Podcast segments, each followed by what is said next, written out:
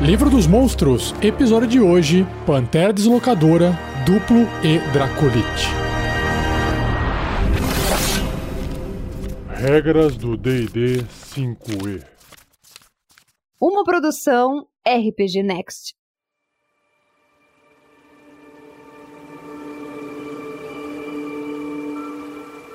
A Pantera Deslocadora também é conhecida por mim, o Rafael47, por Displacer Beast. Beast besta, Displacer Deslocadora. E ela parece uma pantera na sua ilustração, só que ela tem um par de patas a mais. Na verdade, o que está acontecendo aqui é que essa visão que você tem dela é porque ela está com a imagem mudando constantemente. Não dá para saber se ela tem várias patas ou se esse é um efeito dela. Mas na ilustração, ela parece ter três patas de um lado e três patas do outro. Além disso, saindo das costas dela, dois tentáculos compridos e na ponta possui uns dentes bem afiados. E claro, ela é toda preta.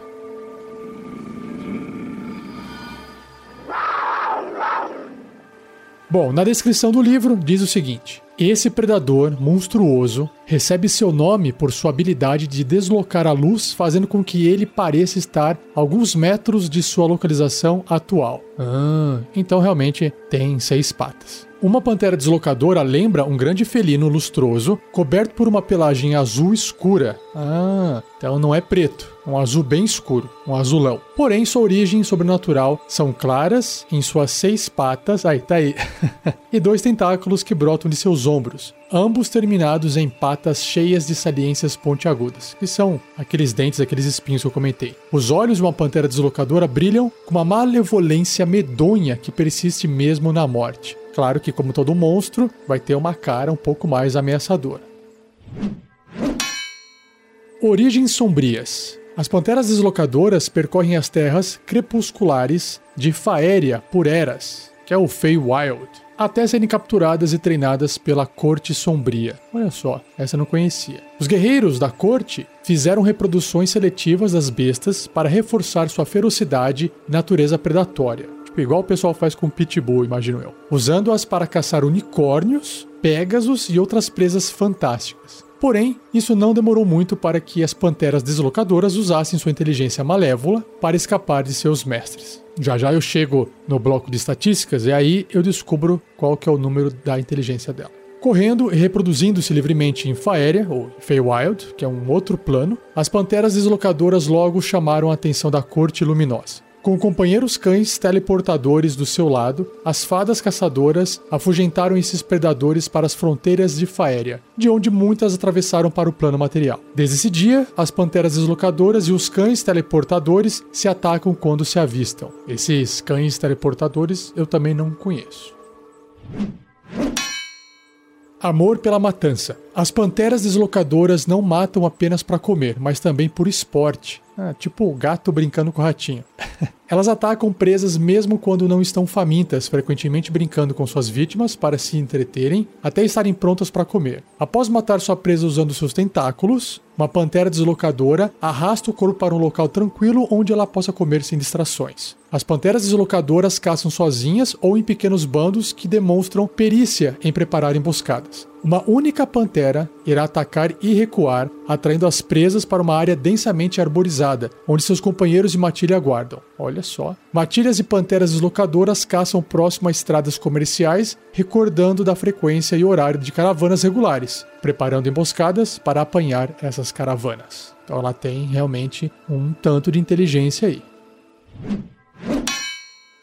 Guardas e animais de estimação apreciados. Criaturas malignas inteligentes apreciam as panteras deslocadoras como animais de estimação, mas uma pantera deslocadora faz uma aliança dessas apenas caso lhe pareça vantajoso. Uma pantera deslocadora pode guardar uma câmara ou agir como uma guarda-costas para um indivíduo proeminente. Isso é para justificar também alguém querer usar a pantera como um pet em alguma aventura, mas também não deixar tanta liberdade assim, como por exemplo, cavalos e bois são domesticados. Ela é um bicho selvagem.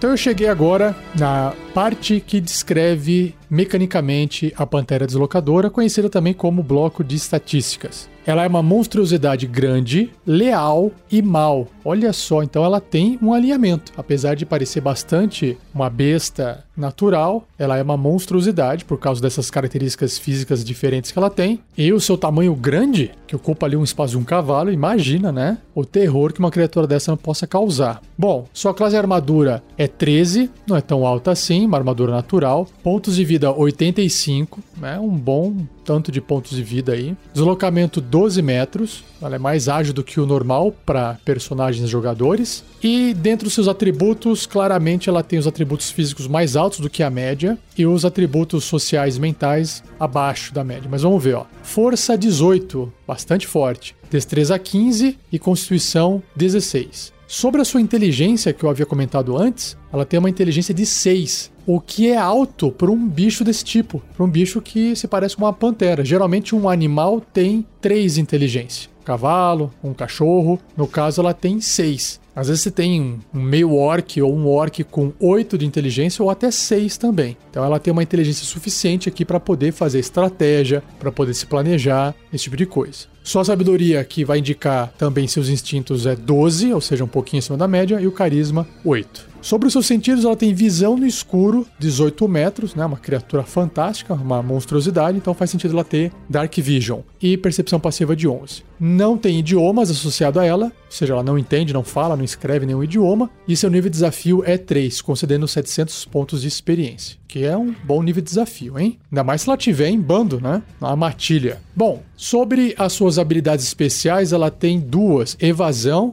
e deslocamento.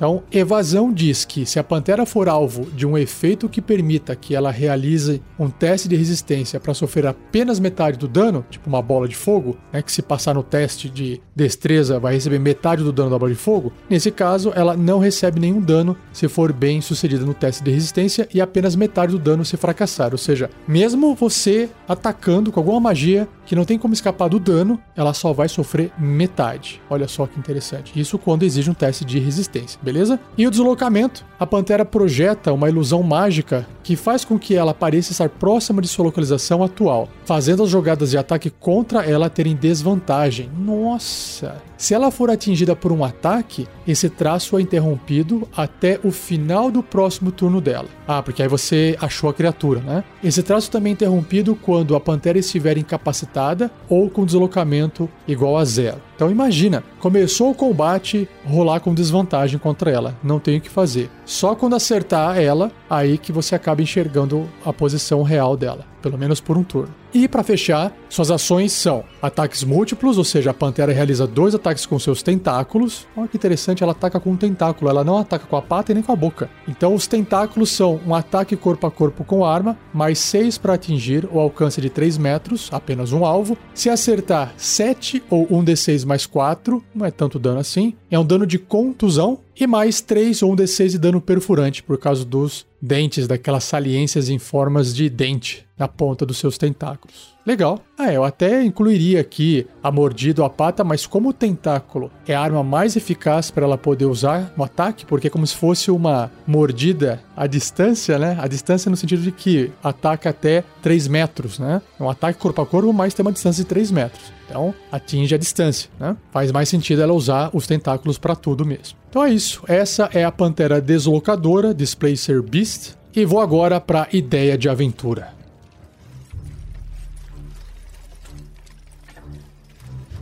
Por se tratar de uma criatura de nível 3, é interessante, se for apenas uma pantera deslocadora, que o grupo de aventureiros seja nível baixo, por exemplo, nível 1. Então, para uma ideia de aventura desse tipo, eu imaginaria o seguinte: existe uma cidadezinha que começou a dar conta que seus moradores, principalmente aqueles que fazem transporte de mercadorias para outras cidades vizinhas, começou a desaparecer. E aí vocês são contratados para poder descobrir o que está acontecendo e há relatos de que existe algum tipo de criatura por trás disso. A pessoa que está contratando vocês da cidade já sabe que se trata de uma pantera deslocadora, mas não fala nada. Só que para isso ele contrata vocês com uma condição: olha, eu quero que vocês procurem o que está acontecendo, descubram quem é está fazendo isso, se é uma criatura ou não, mas tragam aquilo ou a criatura ou o que for, monstro ou não, vivo para a cidade, não matem, porque a gente precisa estudar, saber o que está acontecendo e se for uma pessoa, ela tem que ser julgada. E ela também, por estar gerenciando esse tipo de ação,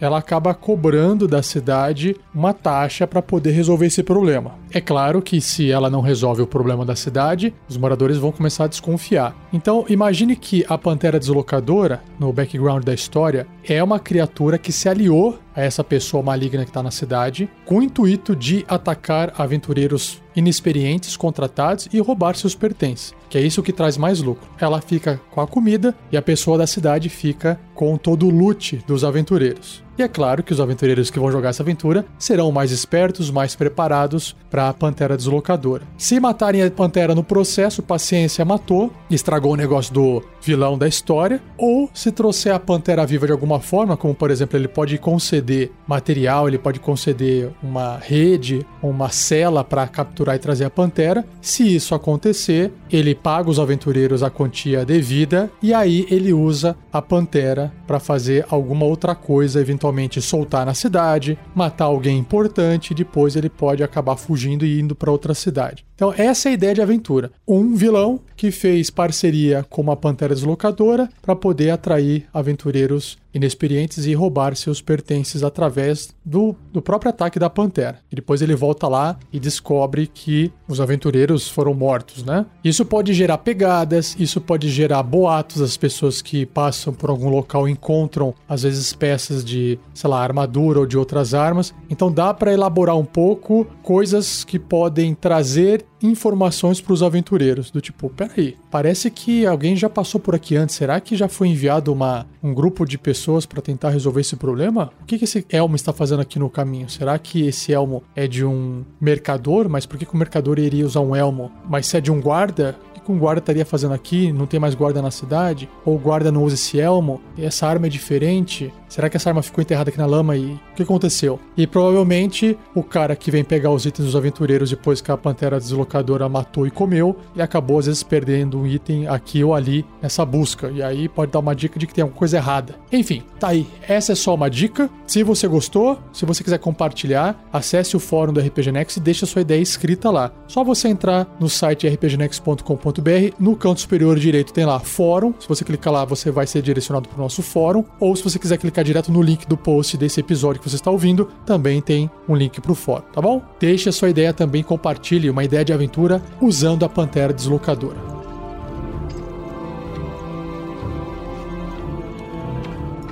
Seja você também um guerreiro ou uma guerreira do bem. Para saber mais, acesse padrim.com.br barra rpgnext ou picpay.me barra rpgnext.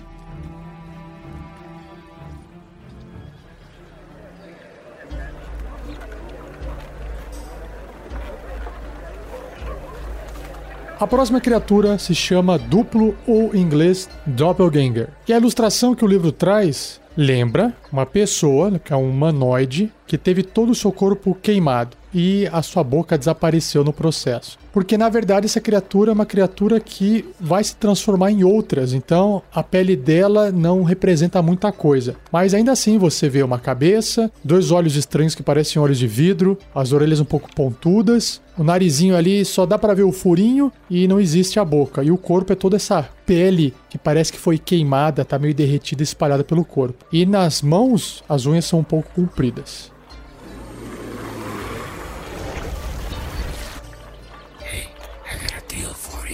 E a descrição do livro sobre o duplo é: duplos são metamorfos desleais que assumem a aparência de outros humanoides, escapando de perseguições ou atraindo vítimas para a morte através de enganação e disfarce. Poucas criaturas espalham pavor, suspeita e enganação melhor que os duplos. Encontrados em cada terra e cultura, eles podem assumir a aparência de qualquer indivíduo de qualquer espécie. Olha só que poderoso isso.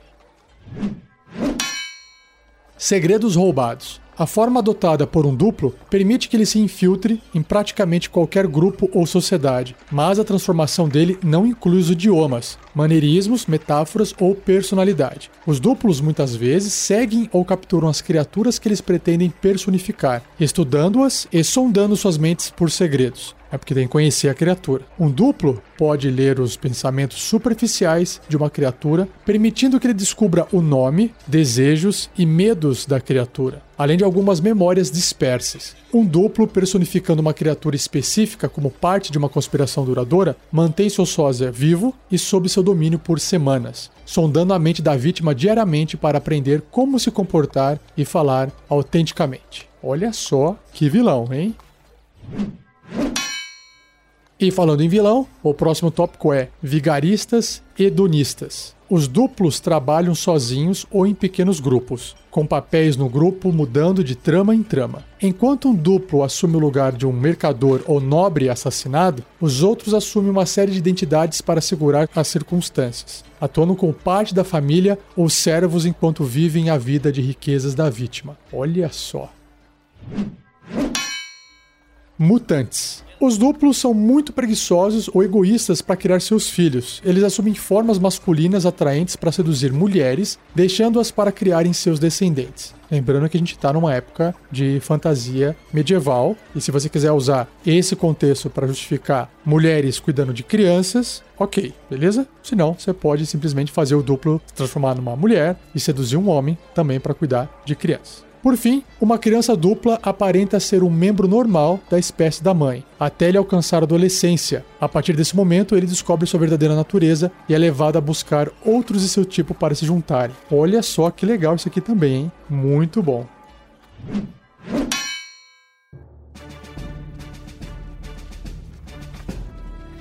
Bloco de estatísticas do duplo. Ele é uma monstruosidade média e tem uma tag, uma marcação metamorfo. E o seu alinhamento é neutro. Isso permite você usar o duplo de diversas formas, né? Tanto para o mal quanto para o bem. Classe armadura 14, pontos de vida 52, ok. Deslocamento 9 metros, né? Igual uma criatura média normal. Sobre os seus atributos, o único que se destaca bastante aqui é a destreza, bem acima da média, 18, constituição 14 e carisma 14. O resto tá bem na média, um pouquinho acima da média, né? Força 11, inteligência 11 e sabedoria 12. Em suas perícias ele tem enganação mais 6, então um ótimo bônus para enganação. Intuição mais 4, para poder também perceber se está sendo enganado ou não. Ele tem imunidade à condição de enfeitiçado, não pode ser enfeitiçado. Seus sentidos têm visão no escuro de 18 metros e a sua percepção passiva é de 11. Idiomas comum. E seu nível de desafio é 3, também concedendo 700 pontos de experiência. Sobre suas características especiais, ele é um metamorfo, né, como eu disse antes, e diz o seguinte, ó: o duplo pode usar uma ação para se metamorfosear em um humanoide pequeno, tipo um halfling, ou médio, sei lá, um humano, meio orc, que ele veja, ou de volta à sua verdadeira forma. Suas estatísticas, além do tamanho, são as mesmas em todas as formas. Qualquer equipamento que ele esteja vestindo ou carregando não é transformado. Ele reverte a sua forma verdadeira se morrer. Ou seja, se ele copiou um orc, ele não vai ficar mais forte, mas ele só vai aparentar um orc forte. Mas na hora do vamos ver, talvez dê pra. Opa, por que esse orc não é tão forte assim? Né? Porque ele tem força 11. É a força de um humano médio. Então, tá uma dica aí para poder, às vezes, o mestre fazer uma descrição pros personagens, jogadores, de que alguma coisa está errada, se isso for a intenção do mestre. Outra habilidade, emboscador. Na primeira rodada de combate, o duplo tem vantagem nas jogadas de ataque contra qualquer criatura que ele surpreender. Ou seja, imagina, é fácil dele surpreender alguém. Por quê? Porque ele está, geralmente, na forma de uma outra criatura. E se ele resolve atacar, é claro que também ele precisa tirar um valor mais alto na iniciativa, né? Mas geralmente,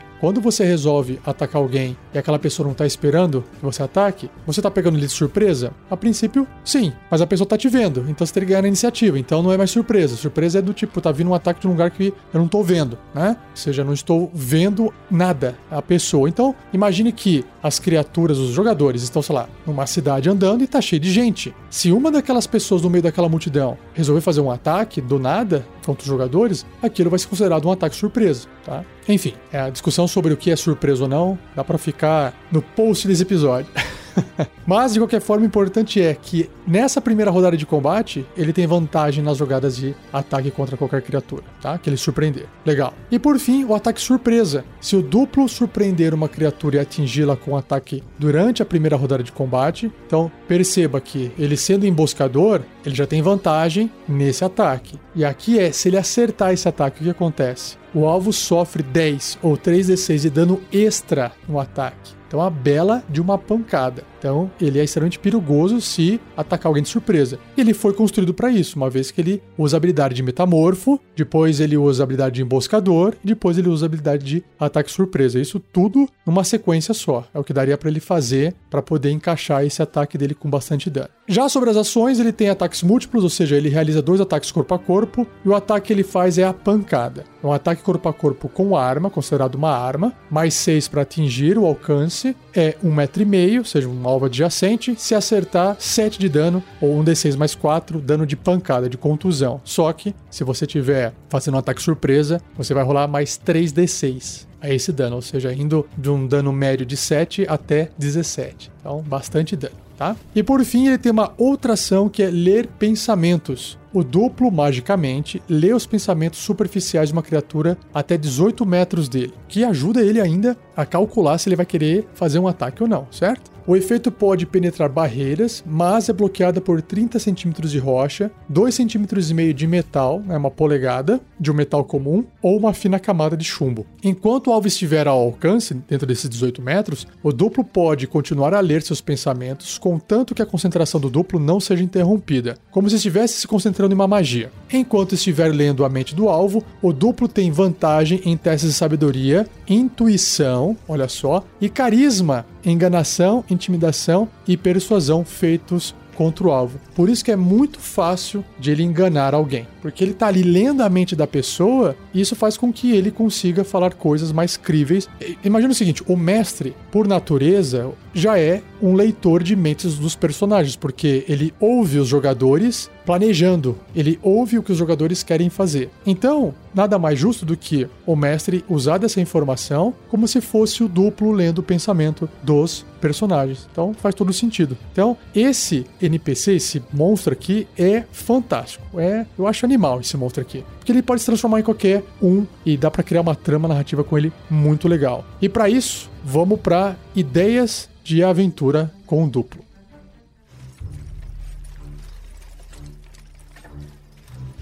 Então, a ideia que eu tive de aventura com o duplo é exatamente resgatar a ideia anterior com a Pantera Deslocadora. Ou seja, aquela pessoa que está na cidade é um duplo. Aquela pessoa que pede para os aventureiros irem atrás da coisa, da criatura, do ser que está fazendo com que os mercadores da cidade desapareçam quando saiam para levar mercadoria para outra cidade e fazer seus negócios, é um duplo. Nesse caso, um duplo maligno. E fica fácil justamente dessa pessoa mudar de cidade e continuar aplicando o seu golpe. Então, nessa ideia minha de aventura, seria mais interessante os aventureiros chegarem numa cidade e perceberem que a cidade se encontra de luto porque alguém importante foi encontrado morto. Mas o que vai deixar as pessoas dessa cidade com uma pulga atrás da orelha é que como é que essa pessoa ontem estava bem e hoje ela apareceu morta do nada? E tá apodrecido, o corpo dela já tá em decomposição, sei lá, ela foi encontrada enterrada, descartada no rio, apodrecendo, sendo que ontem ela estava inteira e andando bem por aí. Então, já dá para ir apresentando que o duplo tinha matado essa pessoa, descartado o corpo, o corpo entrou em decomposição e ele estava por um tempo já atuando e substituindo aquela pessoa da cidade. Ele não precisa ser uma pessoa tão importante da cidade assim, não precisa ser ah, o prefeito, nada muito grande assim, na minha opinião, tá? Para ficar uma coisa um pouco mais interessante. Talvez uma pessoa, eh, sei lá, o chefe da guarda, eh, ou sei lá,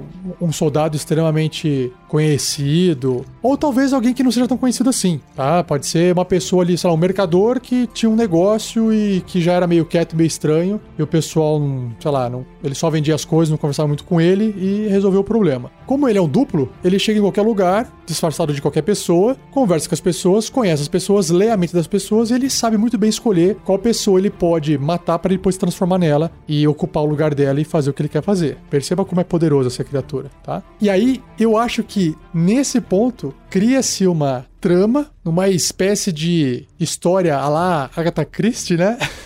Onde tem que descobrir o que está acontecendo. Eu acho que isso iria entreter bastante os jogadores. Se você quiser também acrescentar uma ideia à minha ideia ou criar sua própria ideia, não deixe de acessar o fórum do RPG Next e escrever e compartilhar com toda a comunidade de RPGistas espalhados no Brasil, tá bom? Quem sabe você não vê a sua ideia sendo jogada em algum canal, em alguma live de RPG por aí.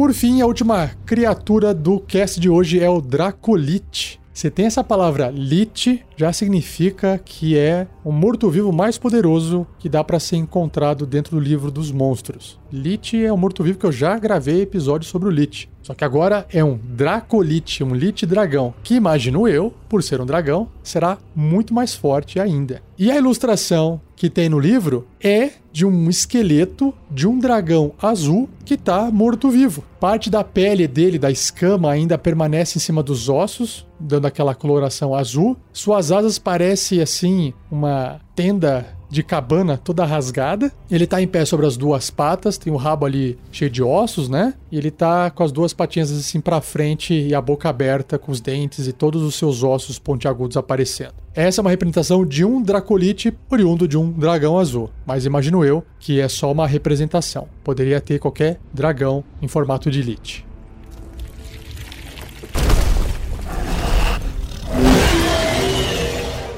E a descrição do livro diz o seguinte: Mesmo sendo tão longevos quanto são, todos os dragões devem eventualmente morrer. Esse pensamento não se encaixa bem para muitos dragões. Ele não quer morrer, imagina, depois de, sei lá, centenas de anos vivendo, né? Alguns deles permitem ser transformados por energia necromântica em rituais ancestrais em poderosos dracolites mortos-vivos. Apenas os dragões mais narcisistas escolhem esse caminho, sabendo que ao fazê-lo romperão todos os laços com sua espécie e com os deuses dragões. Além da morte, um Dracolite mantém sua forma e tamanho após se transformar. Faz sentido. Sua pele e escamas se grudam aos seus ossos ou simplesmente caem, deixando uma forma esquelética para trás. Seus olhos aparecem como pontos brilhantes de luz flutuando em órbitas sombrias, insinuando a malevolência de sua mente morta-viva. Embora muitos dragões busquem objetivos apenas de destruição e dominação, os Dracolites são mais nefastos que os piores dragões, desejando dominar todos. Um Dracolite é um diabólico tirano inteligente que constrói complexas teias de tramas sórdidas, atraindo servos motivados pela ganância e cobiça por poder. Agindo das sombras e conspirando ativamente para manter sua existência em segredo, um Dracolite é um oponente esperto e desafiador. Caramba! Filactérias de Dracolites. Criar um Dracolite requer a cooperação do dragão e de um grupo de arcanos ou cultistas que possam realizar o ritual apropriado. Durante o ritual, o dragão consome uma infusão tóxica que o mata instantaneamente. Os conjuradores presentes então capturam seu espírito e o transferem para uma gema especial que funciona como uma filactéria de um lich. À medida que a carne do dragão se decompõe, o espírito dentro da gema retorna para animar os ossos do dragão. Caso a forma física do Dracolite seja destruída a qualquer momento, seu espírito retorna para a gema, contanto que ambos estejam no mesmo plano. Se a gema entrar em contato com o cadáver de outro dragão, o espírito do Dracolite pode possuir esse cadáver para se tornar o novo Dracolite. Olha só que massa. Se a gema do espírito do Dracolite for levada para outro plano, o espírito do Dracolite não terá para onde ir, e quando seu corpo morto-vivo for destruído, ele simplesmente passa para o além-vida. Então tá aí uma dica, né, de como derrotar de vez um Dracolite, né? Você tem que pegar a filactéria dele e levar para um outro plano, e aí lutar com ele em outro plano e matá-lo.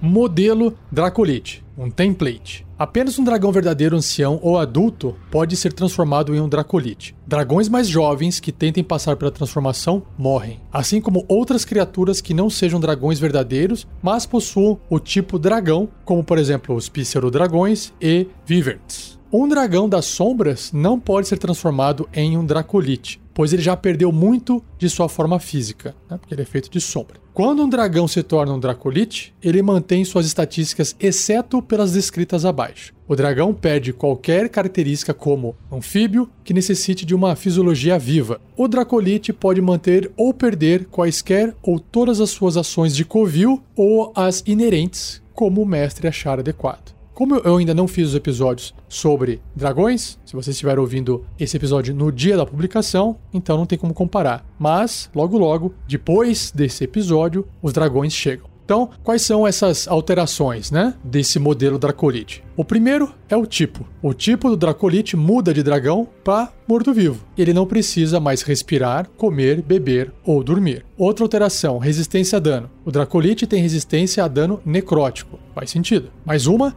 imunidade a dano. O Dracolite possui imunidade a veneno. E ele também mantém quaisquer imunidades que ele possuía antes de se tornar um Dracolite. Mais uma alteração é imunidade à condição, ou seja, o Dracolite não pode ser amedrontado, enfeitiçado, envenenado ou paralisado. Caramba! Ele também não sofre de exaustão. Claro, tem como ficar cansado porque não tem mais uma fisiologia viva. E resistência à magia. O Dracolite possui vantagem em testes de resistência contra magias e outros efeitos mágicos. Então, só aqui já vem o pacotão Dracolite pronto pro dragão que morrer. E agora eu vou ler o bloco de estatísticas de um Dracolite azul adulto, que é um exemplo de dragão adulto que passou por esse processo de se transformar em um Dracolite.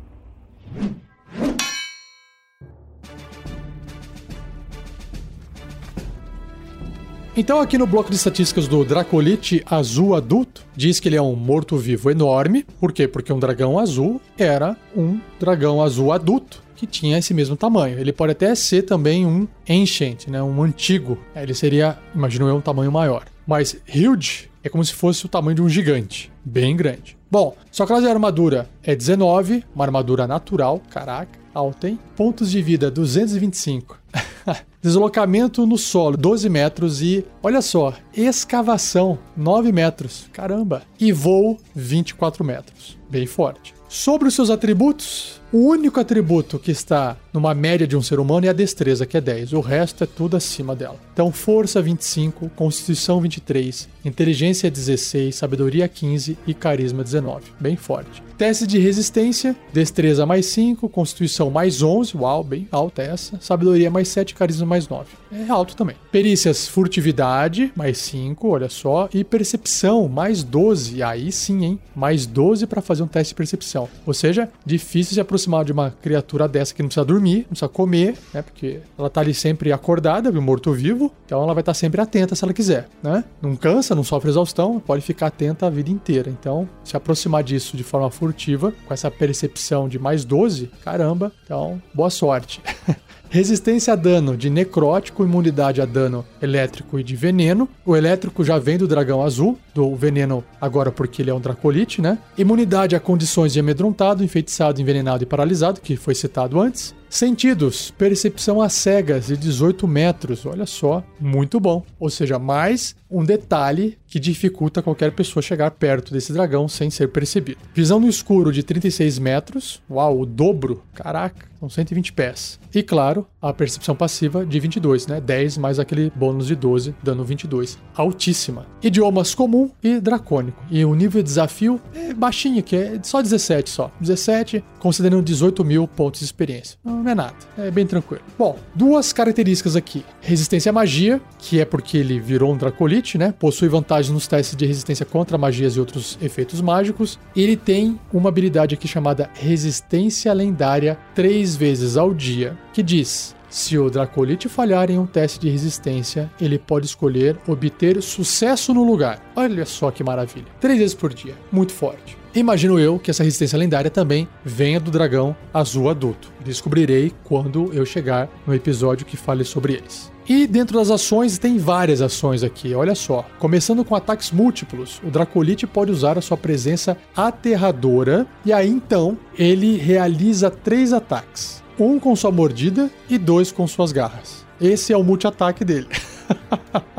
além de fazer ataque, ainda usa sua presença aterradora, que eu vou ler, que é uma ação aqui também. Vamos lá, mordida. Ataque corpo a corpo com arma, mais 12 para atingir. É pouca coisa. Alcance 3 metros, apenas um alvo, ou seja, dois quadradinhos de distância dele ali no mapa, se estiver usando um grid. Se acertar, 18 de dano na lata, ou 2d10 mais 7 de dano perfurante, mais 5 ou 1d10 de dano elétrico. Isso é a herança do dragão azul, que tem eletricidade. A garra é também um ataque corpo a corpo com arma, também, claro, mais 12 para atingir. Só que aqui o alcance é mais curto, porque as patinhas dele são mais curtinhas, né? Enquanto a mordida ele estica o pescoção e morde lá na frente, a garra é mais curtinha. Então, um metro e meio, apenas um alvo. Se acertar, 14 de dano, também um dano legal, 2d6 mais 7 de dano cortante. Já a cauda é um ataque corpo a corpo com arma, mais 12 para atingir, o alcance 4 metros e meio, ou seja, 3 quadradinhos, um alvo, se acertar 16 ou 2d8 mais 7 de dano de contusão. Então perceba, a mordida é um dano perfurante com dano elétrico, a garra é um dano cortante e a cauda é um dano de contusão. Então tem todos os três tipos de dano para você poder escolher contra os seus adversários. Agora a outra ação é presença aterradora. Cada criatura à escolha do Dracolite que esteja até 36 metros do Dracolite e esteja ciente disso, deve ser bem sucedida num teste de resistência de sabedoria com dificuldade 18 ou ficará amedrontada por um minuto. Uma criatura pode repetir o teste de resistência no final de cada um dos turnos dela, terminando o efeito sobre si caso obtenha sucesso. Se o teste de resistência de uma criatura for bem sucedido, ou caso o efeito termine sobre ela, a criatura ficará imune à presença aterradora do Draculite pelas próximas 24 horas. Legal. E a última ação é o sopro elétrico, né, uma baforada de eletricidade, que recarrega se você tirar 5 ou 6 no dado de 6 faces. O Dracolite, então, pode expelir eletricidade em uma linha com 27 metros de comprimento e 1,5 metro de largura, ou seja, um quadradinho no tabuleiro. Cada criatura nessa linha deve ser bem sucedida num teste de resistência de destreza com dificuldade 20, nossa, sofrendo 66 ou 12 de 10 de dano elétrico se falhar na resistência ou metade desse dano caso obtenha sucesso. Então, se colocar uma galera numa linha, todos alinhados, até 27 metros, todas as criaturas têm que fazer esse teste. Então imagina só que pancada que é esse sopro elétrico. E se você acha que acabou, não acabou. O Draculite Azul adulto também tem ações lendárias que diz o seguinte: o Dracolite pode realizar três ações lendárias, escolhidas dentre as opções abaixo. Apenas uma ação lendária pode ser usada por vez e apenas no final do turno de outra criatura. Essa é a parte roubada. Você ainda usa isso no final do turno de outra criatura. O Dracolite recupera essas ações lendárias gastas no começo do turno dele. Então ele pode gastar essas três toda a rodada durante um combate, por exemplo. Ou até se estiver fora do combate, ele pode estar usando isso, né? Isso que é da hora. Então vamos lá. Quais são essas ações lendárias? Detectar, ou seja, o Dracolite realiza um teste de sabedoria e percepção. Ele pode fazer isso. Ah, mas para que serve isso? Serve porque se alguém tiver escondido dele, ele faz esse teste, opa, tô te enxergando, te achei, e quando chegar na minha vez, pum, ataque contra você. Você não vai estar tá invisível para mim, por exemplo. Né? Outro, ataque com cauda. O Dracolite realiza um ataque de cauda, que causa um dano legal e atinge uma boa distância, é o ataque mais longo que ele tem. E ataque com asas, olha só, e esse custa duas ações. O Dracolite bate suas asas esfarrapadas. Cada criatura até 3 metros do Dracolite deve ser bem sucedida no teste de resistência de destreza com dificuldade 21 ou sofrerá 14 ou 2d6 mais 7 de dano de contusão e cairá no chão. Que legal. É tipo, ele tá batendo mesmo com a asa, ou ele tá soprando assim com a asa, e aí o pessoal voa para trás, cai e se machuca, né? Após bater suas asas, o Dracolite pode voar até metade do seu deslocamento de voo, ou seja, ele pode aproveitar isso para como se ele estivesse começando o seu voo, o seu bater de asas para voar. E me fugiu a palavra agora quando uma ave bate as asas para voar. Tem um nome aí. Escreve no post aí. e é isso. Esse foi o Draculite Azul adulto. Que pancada, que massa, não? E agora, vamos pra ideia de aventura.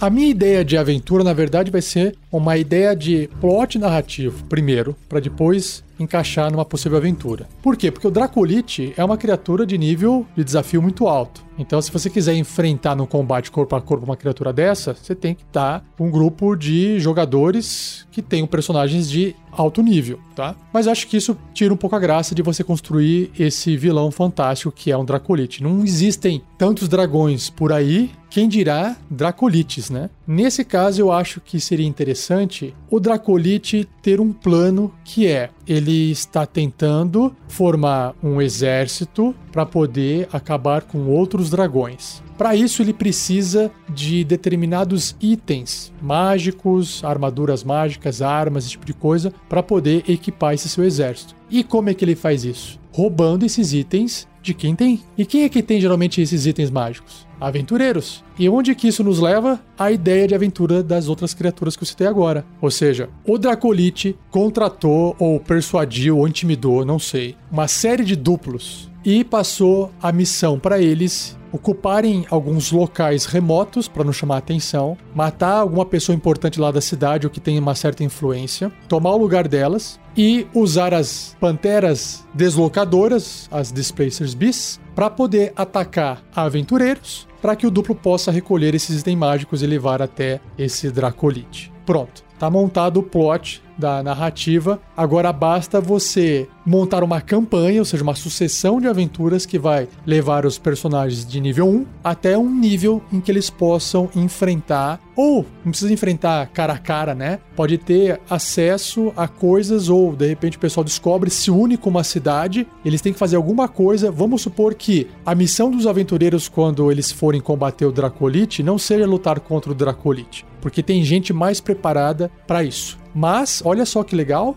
os aventureiros têm que descobrir onde que tá a filactéria dele, e aí eles podem passar por várias outras criaturas. E uma vez que eles conseguem pegar essa filactéria, eles têm que levar para um outro plano, para que outras pessoas possam destruir ou derrotar o Dracolite nesse plano material. Qual seria um plano interessante aqui? Pode ser o Feywild, a Faéria, de onde estão vindo as panteras deslocadoras. Eu sempre esqueço que Displacer Beast é pantera deslocadora, eu não tô acostumado a falar deslocadora. Mas é isso. Por quê? Pode ser que eles encontrem elfos que estão caçando, ou eles acabam indo atrás daqueles cães teletransportadores, enfim. Ou seja, de onde as panteras deslocadoras surgiram no plano material, pode ainda, essa passagem pode estar aberta de alguma forma, ou só pode ser aberta se falar com alguém ou fizer alguma coisa, e eles conseguem entrar nesse plano para simplesmente deixar lá a filactéria na mão de alguém. Enfim, aí essa é uma outra coisa que dá pra acontecer. Ou seja, é, é muito plot narrativo, né? O plot é muito grande pra poder descrever agora. Mas enfim, uma vez essa filactéria estando em outro lugar, tá garantido que se o Dracolite for morto, ele não retorna pra filactéria dele e aí ele vai morrer de vez. Pronto. É isso. Eu acho que dá para criar uma aventura aí. E aí, claro, pode dar errado. E aí eles evoluem a ponto de, se você quiser, ter que enfrentar o dragão Dracolite cara a cara e fazer esse combate épico. Né? Contra uma criatura lendária. Aí, se você quiser complementar essa ideia ou se você tiver uma outra ideia, quiser compartilhar, acesse o nosso fórum, beleza?